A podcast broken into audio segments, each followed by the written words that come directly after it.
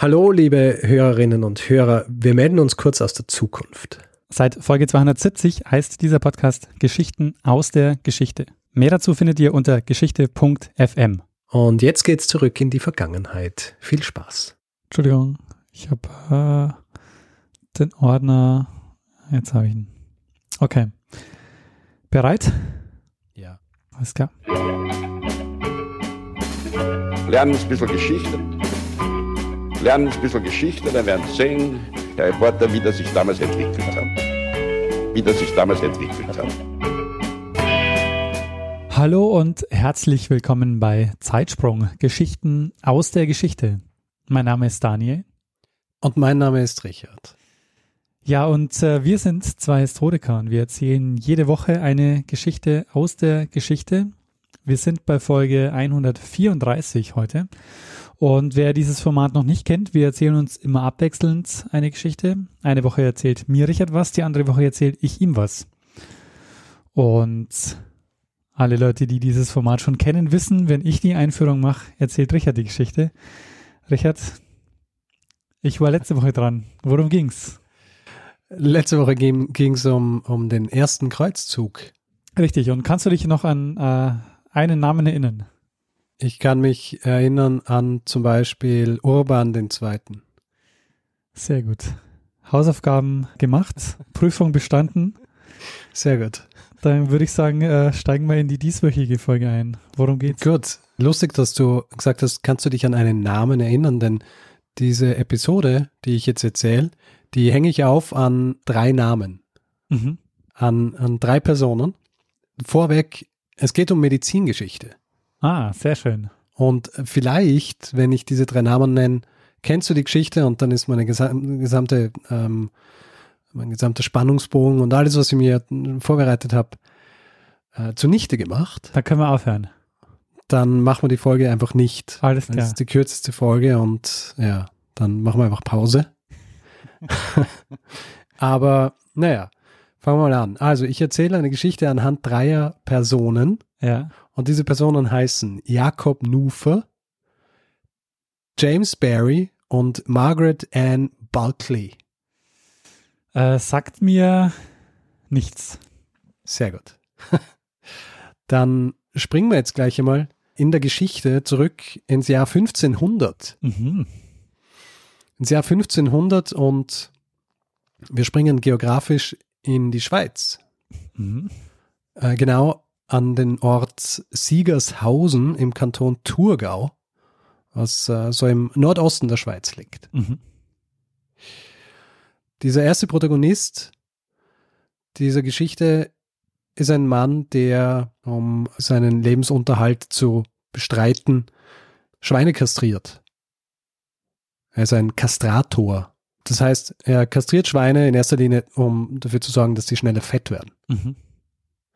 Das ist sein, sein täglich Brot. Aber er hat die Schweine dann nicht gezüchtet, sondern er hat sie wirklich nur kastriert. Er hat sie nur kastriert. Hm. Der Name dieses Mannes habe ich vorher schon erwähnt, Jakob Nufer. Mhm. Dieser Jakob Nufer ist verheiratet und im Jahr 1500 ist seine Frau Elisabeth Allesbachin zum ersten Mal schwanger.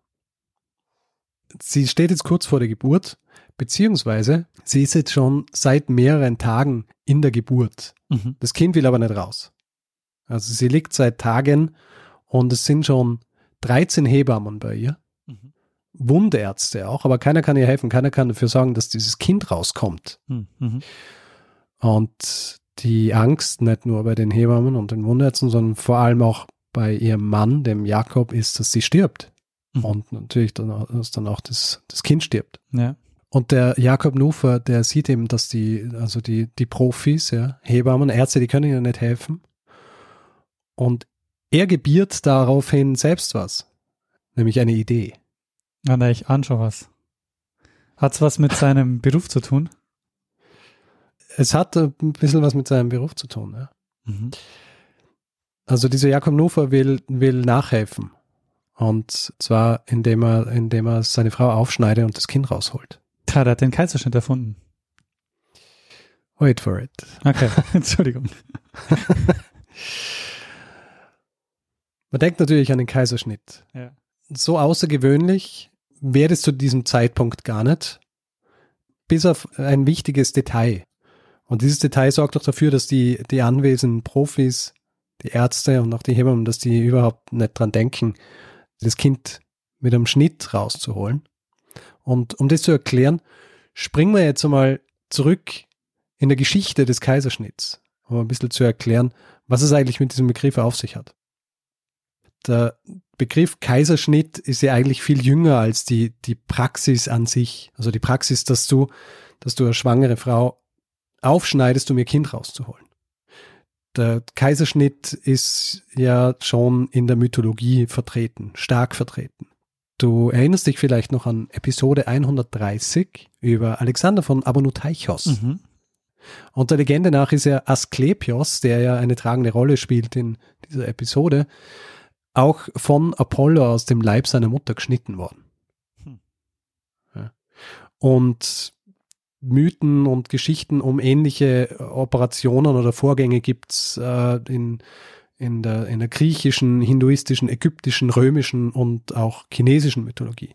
Und wahrscheinlich viele andere, die ich jetzt gar nicht erwähnt habe. Also es ist ein Topos, der sich durchzieht.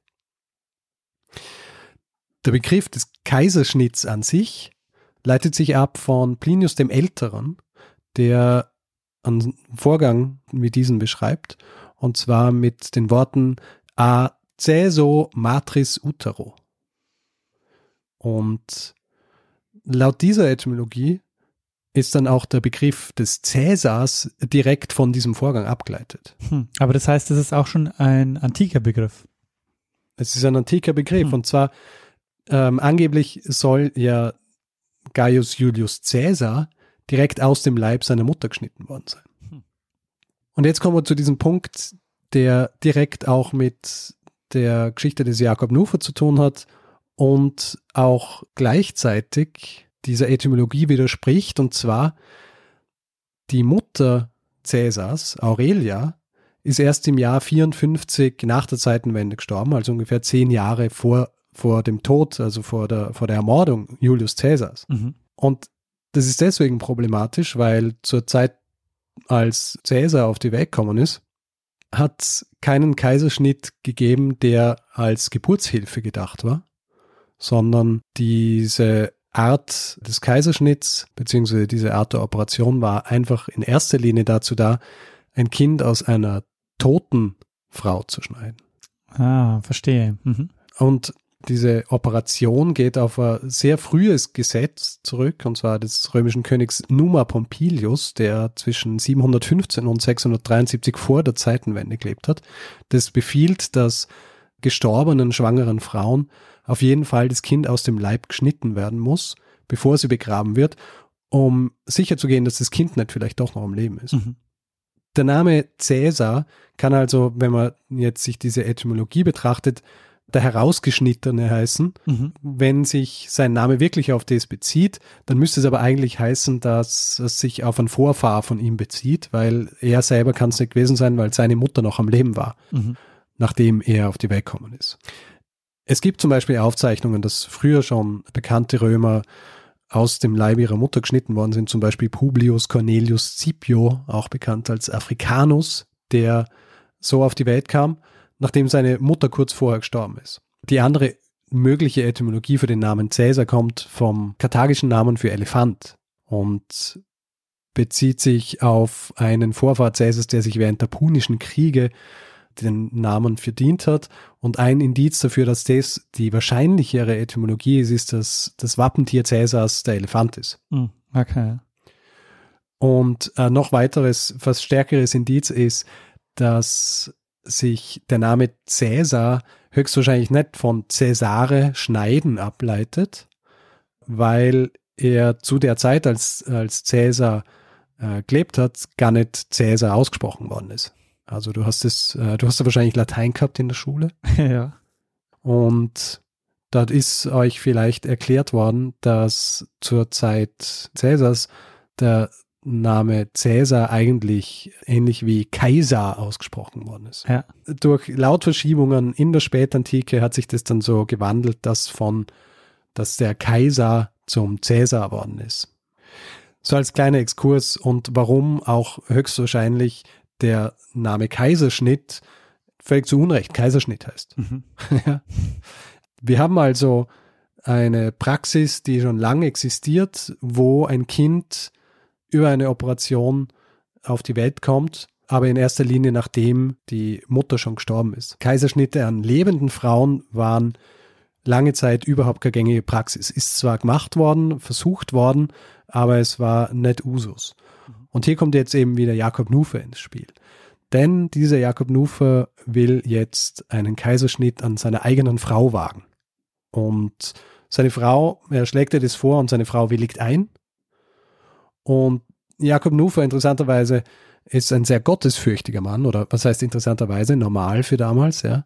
Er ist sehr gottesfürchtig, also macht er sich zuerst auf den Weg nach Frauenfeld, um beim dortigen Prälaten um Erlaubnis dafür zu fragen, diesen Eingriff durchführen zu dürfen.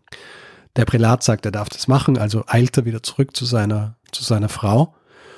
Und zurück zu seiner Frau in der Stube äh, fordert er dann alle, die in diesem Zimmer stehen, auf, das Zimmer zu verlassen, die nicht glauben, dass sie sowas mit anschauen können. Mhm. Es sind also, wenn man dieser Geschichte glauben darf, 13 Hebammen und einige Wundärzte dort und elf dieser Hebammen verlassen dann auch das Zimmer und es bleiben zwei Hebammen dort und noch, äh, noch zwei Wundärzte, glaube ich. Und Jakob Nufer macht sich dann also ins Werk und setzt einen Schnitt bei seiner Frau. Laut der Quelle, und diese Quelle ist ein gewisser Caspar Bohin, reicht dieser eine Schnitt aus und der Caspar Bohin beschreibt diesen Schnitt auch so, wie Jakob Nufer ihn normalerweise bei einem Schwein gemacht hätte. Mhm. Und dieser eine Schnitt reicht aus, um dieses Kind aus dem Bauch seiner Frau heben zu können. Hm. Also die Nabelschnur wird abgeschnitten, das Kind wird gereinigt und Jakob verschließt dann auch die Wunde. Äh, Den Betäubungsmethoden frage ich jetzt lieber nicht, oder? Welche Betäubungsmethoden? Ja.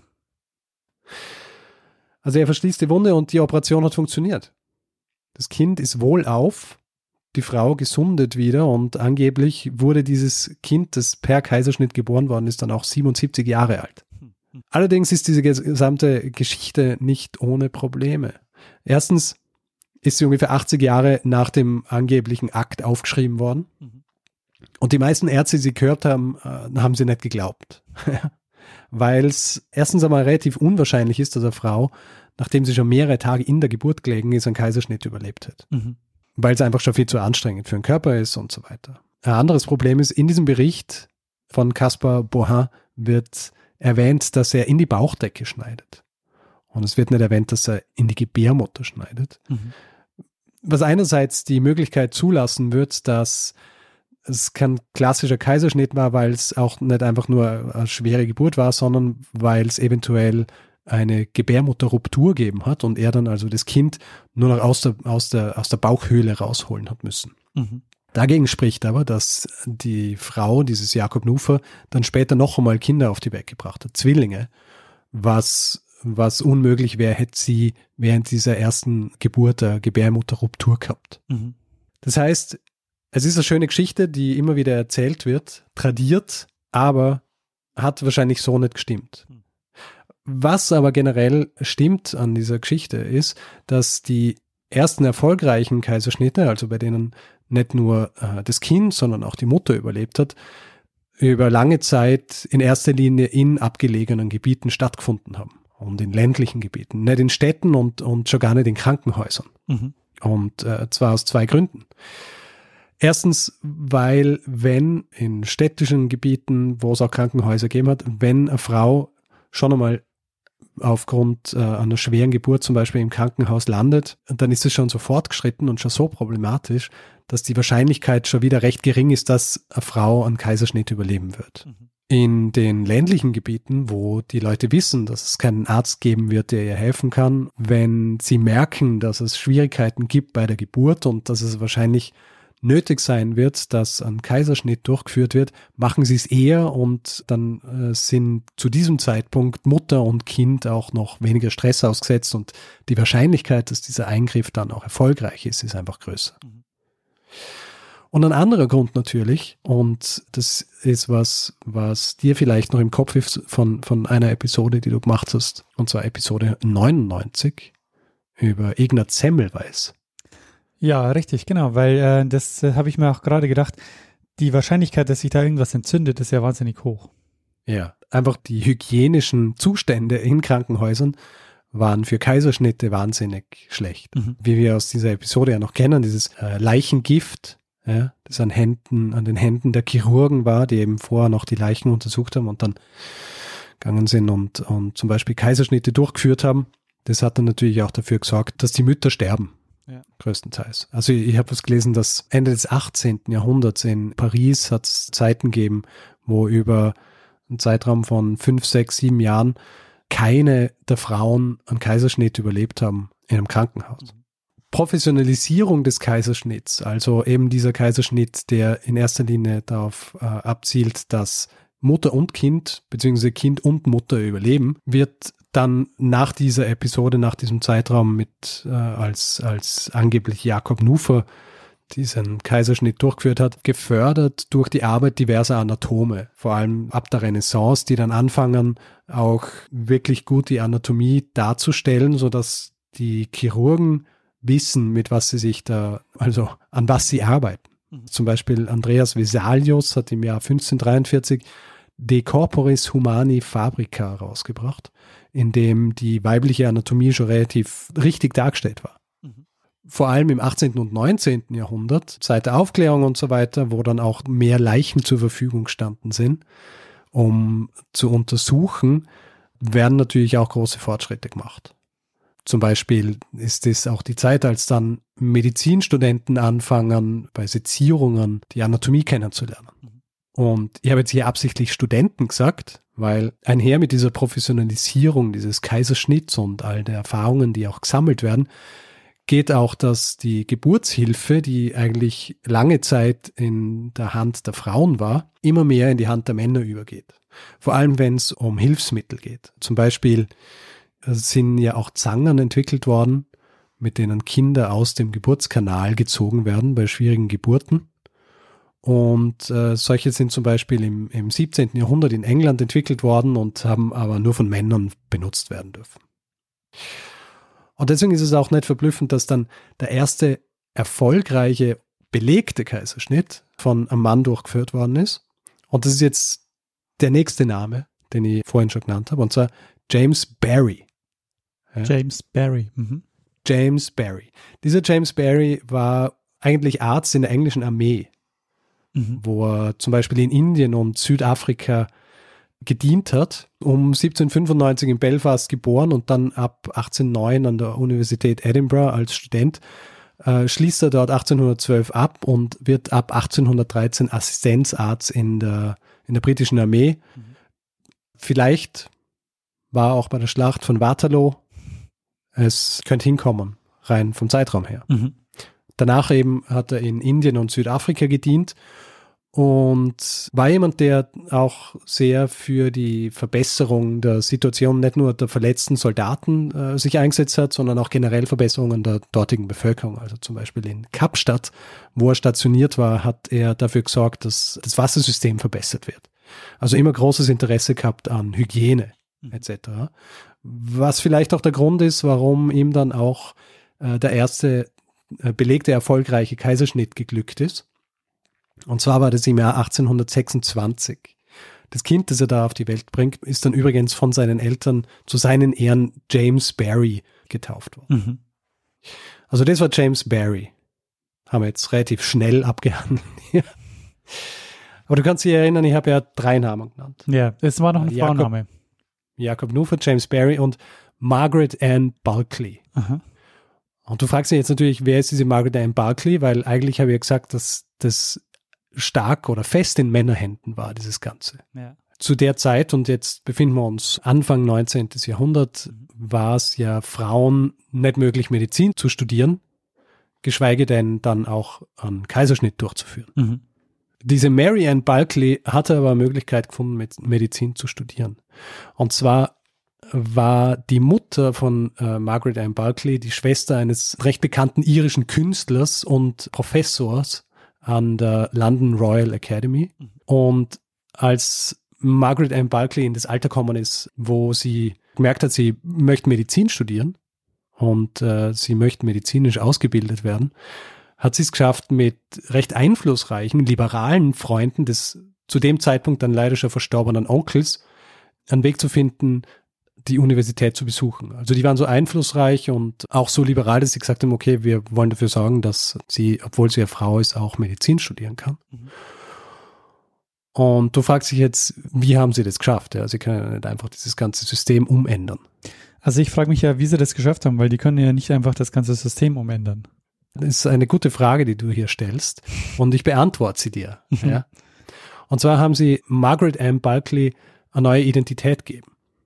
Ha. Und sie haben aus der Nichte dieses berühmten Onkels einen Neffen gemacht. Als Name für diesen Neffen ist der Name des Onkels gewählt worden. Mhm. Und der Name des Onkels war James Barry. Hm. Und aus Margaret Ann Barkley wird James Miranda Stewart Barry. Hm. Und sie schaffen es, dass sie also unter diesem neuen Namen, James Barry, auf die Universität Edinburgh kann. Edinburgh aus dem Grund, dass sie nicht nach London gehen hat können, weil sie dort bekannt war mhm. oder weil man sie eben dort gekannt hat. Und in Edinburgh hat sie niemand gekannt und da hat sie sich dann einfach als jemand andere ausgeben können. Es war allerdings so, dass sie recht klein war. Sie hat natürlich auch keinen Stimmbruch gehabt, ja. war recht zart gebaut und die Leute haben ursprünglich angenommen, dass sie eigentlich ein Junge sei, der noch nicht einmal der Pubertät entwachsen sei. Deswegen hat auch die Universität versucht, ihn aufgrund eben seiner Jugend ausschließen zu lassen, mhm. was zum Glück aber nicht funktioniert hat, weil einer ihrer, einer der einflussreichen Freunde von ihrem Onkel, der Earl of Buchan, sich dafür eingesetzt hat und die Universität dazu gebracht hat, dass sie diesen Einspruch gegen dieses Studium zurückziehen. Und so war es dann auch möglich, dass James Barry bzw. Anne Bulkley dann im Jahr 1812 ihr Doktorat machen hat können. Hm. Interessant auch die Tatsache, dass sie Mitglied der britischen Armee werden hat können, zeigt auch, wie gut bzw. wie einflussreich die Menschen waren, die so drauf geschaut haben, dass sie das schafft. Weil äh, normalerweise, wenn du eintrittst in den Militärdienst, wirst du auch körperlich untersucht. Ja. ja ob du geeignet bist äh, von der Gesundheit her etc. Und eine plausible Erklärung, die es gibt, warum das trotzdem bei ihr funktioniert hat, ist, dass sich wahrscheinlich über zum Beispiel diesen Earl of Buchan vorher Papiere besorgen hat lassen von Ärzten, die eben vorweisen, dass sie schon im Vorfeld untersucht worden ist und für gesund beschieden worden ist. Hat sich denn James Barry äh, darin wohlgefühlt in dieser Männerrolle oder äh, war das wirklich nur so eine Verkleidung, um studieren zu können? Ähm, ich greife jetzt hier ein bisschen vor, aber ich gehe mal davon aus, dass äh, sie sich wohl genug gefühlt hat, weil sie bis ans Ende ihres Lebens in dieser Rolle gelebt hat. Ah ja. Mhm. Also abgesehen von, von diesem erfolgreichen Kaiserschnitt, und das ist ja jetzt auch die Ironie an der ganzen Geschichte, weil ich habe die natürlich aufs Glatteis geführt vor, als ich gesagt habe, dass es natürlich dann auch ein Mann war, der den ersten belegten erfolgreichen Kaiserschnitt. Ja. Die Ironie ist, dass es in Wirklichkeit eine Frau war, mhm. die den ersten erfolgreichen belegten Kaiserschnitt durchgeführt hat. Was aber nicht das Einzige war, was sie gemacht hat. Also sie ist ja dann lange Zeit auch noch im Dienst der britischen Armee gewesen und war an unterschiedlichen Orten stationiert zum Beispiel dann auch in, in Kanada, wo sie sogar zum Inspector General of Her Majesty's Army Hospitals berufen worden ist. Und im Grunde überall, wo sie war, hat sie immer dafür gesorgt, beziehungsweise hat sie versucht, die Situation auch der, der dortigen Bevölkerung irgendwie zu verbessern. Und oft war es nicht nur die dortige Bevölkerung, sondern oft auch so marginalisierte Gruppen, mhm. um die sie sich gekümmert hat. Aber sie hat sich als äh, dann als Mann verstanden oder sie hat sich als äh, weiterhin als Frau verstanden? Das ist eine gute Frage. Das ist, deswegen ist es auch ein bisschen schwierig äh, zu sagen, ähm, es ist eine Frau gewesen, die den ersten Kaiserschnitt durchgeführt hat, beziehungsweise es ist auch dann schwierig zu sagen, von ihm oder von ihr zu sprechen, mhm, ja. weil man nicht weiß, wie sie sich gesehen hat. Mhm. Also darüber gibt es keine Aufzeichnungen, weil sie ja quasi dieses Geheimnis mit sich ins Grab genommen hat. Nach 46 Jahren im Dienst ist sie im Jahr 1859 dann zwangspensioniert worden und sechs Jahre später, 1865, an der Ruhr gestorben. Mhm. Und die Tatsache, dass sie ja Frau war, beziehungsweise einen weiblichen Körper gehabt hat, ist erst eben nach ihrem Tod ins Licht gekommen, als ihr, ihr Leichnam untersucht worden ist. Und als das Ganze dann öffentlich worden ist, hat es natürlich viele Leute gegeben, die so äh, behauptet haben, sie hätten es schon immer gewusst. Ja. ja. In Wirklichkeit kann es aber nur ganz wenige Leute geben haben, wenn überhaupt, die wirklich Bescheid gewusst haben. Und wenn sie Bescheid gewusst haben, hat niemand was gesagt. Mhm. Der britischen Armee war das allerdings recht peinlich und sie haben dann die, die Akten des James Barry gleich für 100 Jahre unter Verschluss gehalten. In den 1950er Jahren hat man dann Einsicht nehmen können in diese Akten und dort ist dann auch bestätigt worden, dass dieser berühmte irische Maler James Barry tatsächlich der, der Onkel von James Barry beziehungsweise äh, Margaret Ann Bulkley war. Mhm. Die Tatsache, dass sie einen weiblichen Körper gehabt hat, aber als Mann gelebt hat, sorgt natürlich auch heutzutage immer wieder für Diskussionen, ob sie sich wirklich als Mann gesehen hat Ja. Oder ob sie quasi in diese Rolle reingewachsen ist und äh, sich weiterhin als Frau gesehen hat und, und einfach aber eben weiterhin ihre Karriere haben wollte, die sie ja als Frau nie haben hätte können. Klar. Also ich meine, so Debatten über Geschlechteridentitäten, ähm, die hat man im 19. Jahrhundert ähm, wahrscheinlich äh, anders geführt als heute. Ja, auf jeden Fall. Es, es gibt zum Beispiel eine Episode aus ihrem Leben, wo sie bei einer Stationierung einem, glaube Adligen, der auch dort äh, stationiert war oder gelebt hat, näher kommen ist. Mhm. Und es dann auch so Gerüchte geben hätte, dass er mit dem anderen Adligen äh, homosexuelles Verhältnis hätte. Mhm. Weil wahrscheinlich irgendwie klar worden ist, dass die sich äh, näher kommen sind und für, für Außenstehende hat es eben so ausgeschaut, als wären es zwei Männer, die sich hier näher kommen sind. Und auch homosexuelle Verhältnisse waren ja, ähm, wären jetzt auch nicht so ungewöhnlich gewesen, halt äh, nur nicht offen. Ja, eh, aber wäre halt trotzdem verboten gewesen. Naja. Also, wenn wir uns erinnern, zurückerinnern an die, ähm, die Geschichte von Roger Casement, der ja auch im 19., Anfang 20. Jahrhundert auch in der Armee war, in der britischen, Mhm. Da war das ja sowieso eine große Problematik und da ist ihm das ja dann auch später, haben sie versucht, ihn ja auch zu diskreditieren mit diesen Tagebüchern, ja, wo er all diese Dinge angeblich zugibt, diese, diese grauenhaften für die damalige Zeit. Ja. Der Kaiserschnitt an sich ähm, ist weiterhin fest in den Händen der Ärzte geblieben, Mhm. hat sich dann weiterentwickelt, natürlich durch Dinge wie Anästhesie, bessere Hygiene und auch Asepsis. Mhm. Ja, also die Geschichte, die wir dem Semmelweis zu verdanken haben, so dass eben gegen Ende des 19. Jahrhunderts Kaiserschnitte generell nicht tödlich für Mütter waren. Mhm.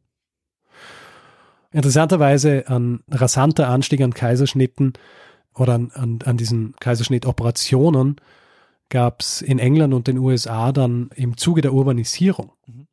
weil durch diese vielen Menschen, die in die Stadt geströmt sind, dort wenig Platz gehabt haben, wenig der Sonne ausgesetzt waren und auch wenig frische Nahrungsmittel vom Land gehabt haben, haben viele Kinder Rachitis entwickelt. Mhm.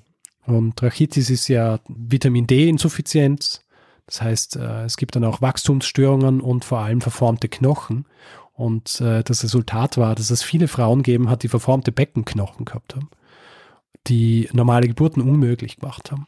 Und deswegen hat man die Kinder über einen Kaiserschnitt auf die Welt bringen müssen.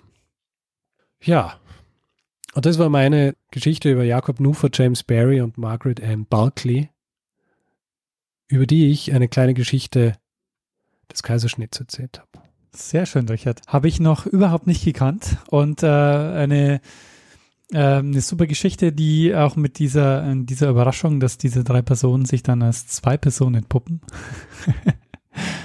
äh, sehr gut. Vielleicht äh, so ein bisschen zur Literatur, Ja. die ich verwendet habe. Also diese Geschichte von Jakob Nufer, so wie sie, wie sie tradiert worden ist, gibt es dann auch mit Zitaten des ursprünglichen Chronisten in dem Buch Der kaiserliche Schnitt, die Geschichte einer Operation von Professor Dr. Volker Lehmann. Mhm. der Professor für Frauenheilkunde ist. Und ein äh, Großteil der, der Informationen auch so über die, über die Geschichte des Kaiserschnitts habe ich aus, aus dem Internet. Von, von der National Library of Medicine. Mhm. der amerikanischen. Die, die haben so eine eigene Abteilung für Medizingeschichte und da haben sie ja fünfteilige ähm, Geschichte zum Kaiserschnitt. Und Hercules Michael Dupré Mhm. Hat ein sehr interessantes Paper zur Kindheit und Jugend und eben auch zu dieser Verschwörung von James Barrys Mutter und den Freunden des Onkels äh, geschrieben, wo anhand von Briefen und so weiter und anderen Indizien erklärt wird, wie das höchstwahrscheinlich funktioniert hat, dass sie, dass sie studieren hat können Naja. und wie dieses Verhältnis zum Onkel war und dieses Verhältnis zu den, zu den Freunden und Bekannten dieses Onkels, die dann äh, das Ganze eigentlich ermöglicht haben. Was mir überhaupt nicht klar war vorher, ist äh, das Kaiserschnitt, dass es das schon seit der Antike gab. Das äh, war mir nicht klar und dass es äh, wirklich auch darum ging, eigentlich nur das Kind aus der toten Mutter zu, ähm, zu holen. Ja. Finde ich äh, sehr spannend, weil mir war auch, also als du jetzt gesagt hast 1500, dachte ich mir niemals so eine OP 1500. Ja. Also, dass es versucht worden ist, äh, ist, ist sehr wahrscheinlich, also ist ziemlich sicher. Ja. Dass es erfolgreich war, kann sein, aber wenn, dann auch nur quasi aus Zufall. Ja. Also ich meine, dass man es versucht hat, kann ich ja auch gut nachvollziehen, weil es sind ja auch viele Mütter gestorben bei der Geburt. Und, ähm, und um das, äh, dass man sich irgendwann überlegt hat, vielleicht kann man das verhindern, indem man das Kind vorher rausholt. Äh, das finde ich ist ein Gedanke, der liegt irgendwie auf der Hand. Ja. Das Ding ist ja, dass der Kaiserschnitt ist ja, äh, das ist ja eine ho- hochkomplizierte Geschichte und vor allem ist aber nicht nur der Vorgang quasi, dass du schneidest und dann das Kind rausholst, sondern auch, was du dann danach machen musst, damit die Mutter nicht stirbt. Ja. Mhm. Und das ist ja auch der Hauptgrund gewesen, warum einfach lange Zeit eben bis Ende des 19. Jahrhunderts eigentlich fast immer die, die, die Mütter auch gestorben sind dabei, weil die Ärzte zum Beispiel nicht gewusst haben, was sie machen sollen äh, danach. Sollen sie, sollen sie zum Beispiel was vernähen oder sollen sie es, äh, sollen sie es nicht vernähen? Also es hat dann so Bedenken gegeben, wo die Ärzte gesagt haben, na, wir können innen nichts vernähen, weil da können wir ja keine Fäden ziehen. Mhm. Und äh, das sorgt dann dafür, dass sie an einer Sepsis sterben. Und haben dann eben nichts vernäht und dann sind sie an einer Sepsis gestorben. Mhm. Also das waren wirklich so Prozesse, die sehr lang gebraucht haben, bis es dann wirklich so funktioniert hat, dass man nicht einfach davon ausgegangen ist, dass, dass die Mutter höchstwahrscheinlich stirbt, Mhm. wenn man es durchführt. Ja, Vielen Dank, Richard, für die äh, schöne Geschichte. Mal wieder Medizingeschichte. Ist ja im Grunde die Fortsetzungsgeschichte, nee, die Vorgeschichte, nicht die Fortsetzungsgeschichte, die Vorgeschichte zum Semmelweis. ja, auf eine Art. Richtig. Sehr artverwandt. Sehr gut. Können wir unter ähnliche Episoden laufen lassen. Genau. auf der Website. Sehr gut. Ja gut, dann würde ich sagen, mache jetzt einfach mal einen äh, Feedback-Blog, Feedback-Hinweis-Blog. Jawohl. Gut, also Feedback-Hinweis-Blog. Wer zu dieser Episode oder anderen Episoden Feedback geben will, kann es entweder auf unserer Website machen, zeitsprung.fm oder auch via E-Mail feedback.zeitsprung.fm. Auf Twitter sind wir auch twitter.com slash zeitsprung.fm. Auch persönlich, ich jetzt Stormgrass Daniel Messner. Und wer auf Facebook unterwegs ist, kann das auch auf Facebook machen, uns dort Nachrichten schreiben, äh, Episoden kommentieren. Das ist facebook.com slash zeitsprung.fm. Und wer uns bewerten will, Rezensionen schreiben, unsere Sichtbarkeit erhöhen, kann es zum Beispiel auf iTunes machen oder auch auf panoptikum.io. Außerdem gibt es die Möglichkeit, uns finanziell zu unterstützen. Wir haben auf der Webseite alle Möglichkeiten aufgezählt, ähm, die ihr braucht, um uns ein bisschen Geld zukommen zu lassen. Und wir freuen uns über alle, die uns unterstützen und äh, dieses Programm hier am Laufen halten. Und äh, wir bedanken uns in dieser Woche bei Oliver, Florian, Ude, Kevin, Wilfried, Markus, Martin und Sonja und Daniel. Vielen, vielen Dank für eure Unterstützung. Ja, vielen Dank. Ja, und dann, Richard, äh, was bleibt uns überhaupt noch? Hm, Uns bleibt eigentlich nur noch einem das letzte Wort zu lassen, der es immer hat. Ah, du meinst Bruno Kreisky. Lernen ein bisschen Geschichte. Lernen ein bisschen Geschichte, dann werden Sie sehen, der Reporter, wie das sich damals entwickelt hat. Wie das sich damals entwickelt hat. Hat aber Und keiner erst- gemacht. Später dann halt nicht. Ja? Also nee, Zu ich seiner mein, Zeit schon. ich meine im Unterricht haben wir es nicht gemacht. Ach so. Aha, okay. Es hat auch keiner Kikero gesagt, sondern alle haben Cicero gesagt.